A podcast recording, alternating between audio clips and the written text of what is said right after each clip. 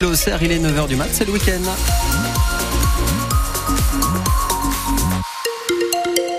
Un temps gris couvert, pluvieux des orages, l'alerte jaune sur Lyon jusqu'à midi. Voilà la synthèse météo. On fera le point complet, ça sera juste après le journal avec Nouran Mamoudi. Et les rencontres nationales des tiers-lieux à but non lucratif, c'est jusqu'à ce soir. Et ça se passe à Toussy, à la Californie plus précisément.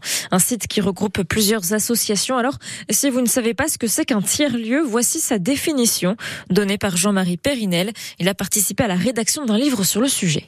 Il y a des définitions très normées, euh, un peu au démarrage de, ce mouvement-là il y a quelques années, euh, d'un lieu qui n'est ni le travail ni le domicile. Nous, on utilise beaucoup plus le terme de locaux partagés. Chaque lieu et chaque collectif qui porte un lieu, euh, y donne sa singularité, y donne sa couleur.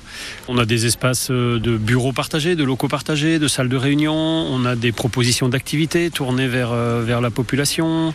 On a des événements qui sont organisés, des événements culturels, des temps festifs de convivialité de rencontres, avec euh, vraiment comme euh, cœur d'enjeu pour nous la question de la non-lucrativité. Comment est-ce que dans nos lieux euh, se fabriquent des choses qui ne donnent pas lieu à du partage de richesses, à du partage de dividendes au niveau des individus, mais bien dégager des moyens, notamment des moyens financiers, qui restent au service du projet et au service du lieu et du collectif qui porte ce projet. Des propos recueillis par Pierre Pilet et Jean-Marie Périnel, également membre de la Brèche, une association d'éducation populaire.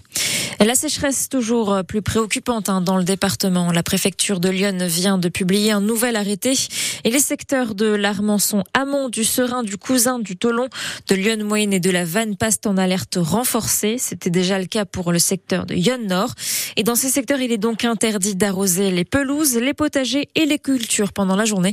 Ces nouvelles mesures de restriction prennent effet à partir du 19 juillet. Et la sécheresse qui favorise les départs de feu. Un tracteur et sa presse pour faire les ballots de paille ont pris feu en plein champ hier. C'était en début d'après-midi à Joux-la-Ville. 13 hectares de chaume sont partis en fumée ainsi que 45 ballots de paille et 800 mètres carrés de sous-bois. Les pompiers ont mis plusieurs heures pour venir à bout de l'incendie. En ce week-end de fête nationale, il va y avoir du monde sur les routes. Bison fut et voie rouge dans le sens des départs aujourd'hui. Alors prudence. Et on le rappelle, la pause, c'est toutes les deux heures. Et c'est d'ailleurs peut-être le début des vacances pour vous qui nous écoutez. Et pour beaucoup, le départ se fait en voiture et il faut donc faire le plein. Alors avant de partir, il est conseillé de faire pour éviter une mauvaise surprise. Baptiste Roux, vous êtes allé demander aux automobilistes s'ils prennent soin de leur voiture avant le départ. Oui, d'ailleurs, ils sont venus ici car pendant tous les week-ends cet été, cette grande enseigne vend son essence à prix coûtant. Euh, le prix, ça doit faire euh, 5 à 6 centimes euh, du litre en, en moins, donc euh, c'est toujours ça de gagner. Quelques euros sur un plein et c'est toujours ça de prix pour Christophe. À cause du prix de l'essence, il doit se restreindre pendant ses vacances. Euh, si en plus on doit ajouter les sorties euh, derrière, bah, ça pèse un peu, un peu plus, donc euh, on se fait moins plaisir. Donc, on essaye de restreindre un peu le- les, les allées et venues en voiture. Maintenant, je me permets de faire des drives directement dès que j'arrive sur un lieu de vacances.